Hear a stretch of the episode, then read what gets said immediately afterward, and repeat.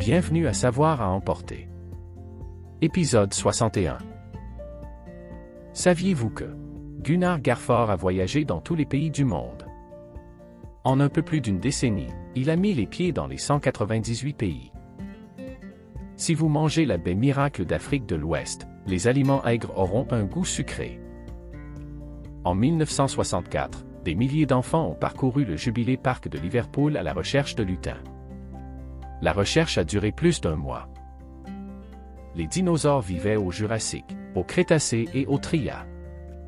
Alors, à quelle époque vivons-nous? Certains scientifiques appellent les temps modernes l'ère anthropocène, un âge où l'humanité provoque plus de changements sur la Terre que les forces naturelles. Parfois, les arcs-en-ciel n'ont aucune couleur. Ils sont connus sous le nom d'arc de brouillard.